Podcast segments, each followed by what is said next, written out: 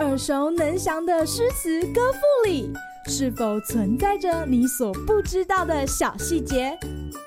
快跟着师傅麦恩居一起补充韵文当中的小惊喜！大家好，欢迎来到今天的师傅麦恩居。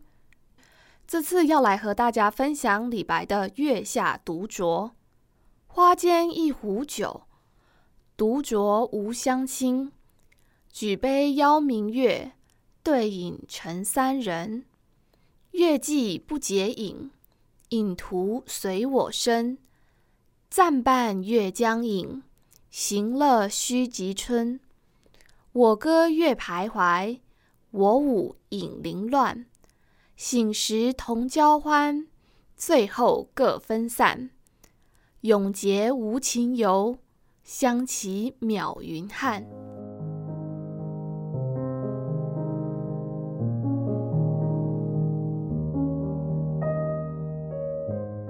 疫情期间，少了户外休闲活动以及聚餐，多了跟自己独处的机会。尽管三 C 科技可以帮助我们和外界保持联系。却难以取代人与人互动的真实以及温暖。晋级时刻，陡然生出的孤独感，在这非常时期要怎么样排解呢？李白权且的生命智慧，或许能给我们一点亮光。清朝诗人沈德潜，他在《唐诗别裁》里面说到这首诗：“脱口而出，纯乎天籁。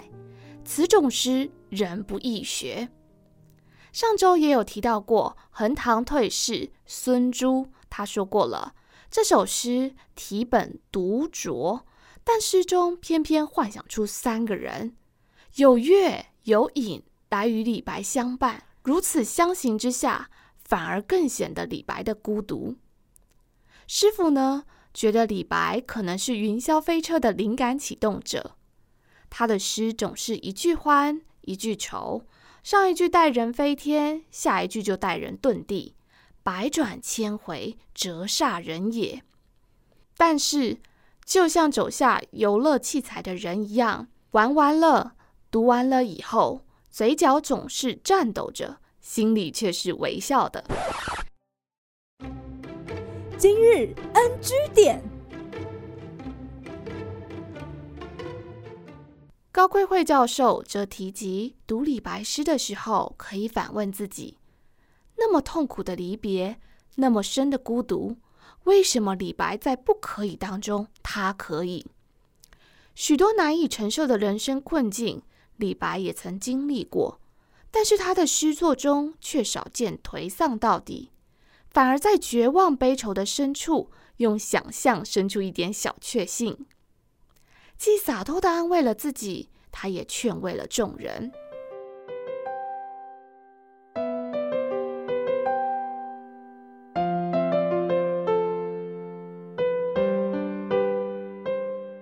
李白以丰沛的情感跟想象力，在浩瀚的世界中筑起自己的小天地。